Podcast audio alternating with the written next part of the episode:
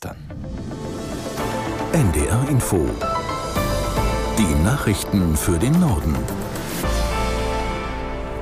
Um bald 11.30 Uhr mit Felix Sprung.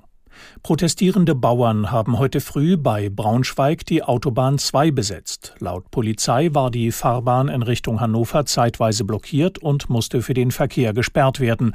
Am Vormittag verließen die Landwirte die Autobahn wieder.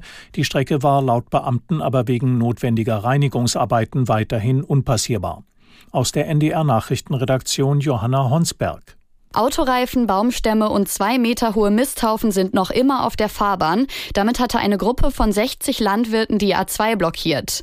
Konkret geht es um den Abschnitt zwischen den Orten Wenden und Peine. Der Verkehr wird dort über die Landstraßen umgeleitet. Die Autobahn muss jetzt gereinigt werden.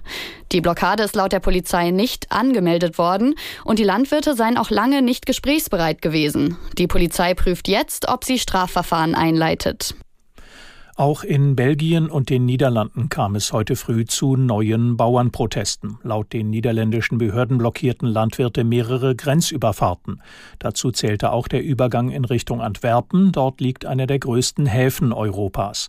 Lokalen Medienberichten zufolge hängen dadurch mittlerweile 2000 Lkw fest. Es kommt zu langen Staus. Auch auf das Reisen zwischen den Niederlanden und Belgien solle heute möglichst verzichtet werden. Aus Israel kommt Kritik an der Entscheidung der USA, gegen radikale Siedler Sanktionen zu verhängen. In einer Erklärung von Premierminister Netanyahu hieß es, eine solche Maßnahme sei nicht erforderlich, da Israel entschlossen gegen alle vorgehe, die Gesetze brechen. Aus Tel Aviv Julio Segador. Schärfer im Ton der rechtsextreme Minister für nationale Sicherheit Ben Gvir, es sei an der Zeit, dass die USA ihre Politik in Judäa und Samaria, so die israelische Bezeichnung für das Westjordanland, überdenken. Präsident Biden irre in Bezug auf die heldenhaften Siedler, sie seien es, die mit Steinen beworfen, verletzt und getötet würden.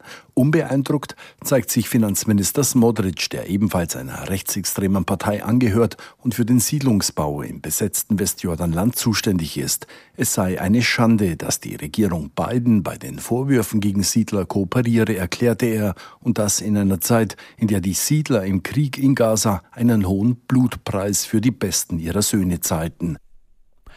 Zwei Jahre nach Beginn des russischen Angriffskriegs gegen die Ukraine hat der Bundesrat seine Solidarität mit dem ukrainischen Volk bekräftigt. In einem einstimmig angenommenen Entschließungsantrag verurteilten die Länder die anhaltenden Angriffe der Russischen Föderation als eklatanten Verstoß gegen das Völkerrecht. Aus Berlin Dietrich Karl Meurer. Die Bundesländer fordern die russische Föderation auf, sämtliche Angriffshandlungen zu beenden und sich aus dem gesamten Gebiet der Ukraine zurückzuziehen. Die Bundesratspräsidentin und Ministerpräsidentin von Mecklenburg-Vorpommern, Manuela Schwesig, sagte wörtlich, es ist an Russland, diesem Krieg ein Ende zu machen und das sofort. In der Sitzung, in der als Gast der ukrainische Botschafter in Deutschland Oleksiy Makeyew teilnahm, versicherten die Bundesländer dem ukrainischen Volk ihre Solidarität. Sie begrüßten, dass sich die EU-Staaten auf weitere Finanzhilfen für die Ukraine geeinigt haben. Auch weiterhin wollen die Bundesländer die Aufnahme, Versorgung und Integration von Geflüchteten aus der Ukraine unterstützen. In der EU soll ein Gesetz zum sogenannten Recht auf Reparatur eingeführt werden. Damit sollen Millionen Tonnen Abfall vermieden und Konsumenten entlastet werden. Aus Brüssel Matthias Reiche. Danach sind Hersteller und Händler von neuen Elektrogeräten, ob Waschmaschine, Staubsauger, Handys oder Laptops verpflichtet, kostengünstige Reparaturen auch nach Ende der Gewährleistungsfrist von zwei Jahren anzubieten und die entsprechenden Ersatzteile bereitzustellen. Einzige Ausnahme ist, wenn die Reparatur nachweislich teurer als ein Ersatzprodukt wäre. Internetplattformen in allen Mitgliedstaaten sollen den Konsumenten helfen, Werkstätten zu finden, die über Kosten und Dauer der Reparatur transparent informieren müssen. Die EU geht davon aus, dass durch das Gesetz innerhalb von 15 Jahren 18,5 Millionen Tonnen Treibhausgase und 3 Millionen Tonnen Abfall vermieden wird.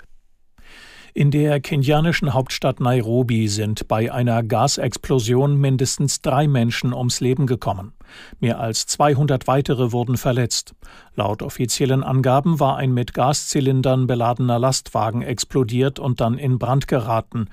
Daraufhin habe sich ein Feuerball auf viele Geschäfte und Wohngebäude ausgebreitet. Es wird befürchtet, dass die Opferzahl noch steigen könnte. Mehrere Menschen werden noch vermisst. Das waren die Nachrichten.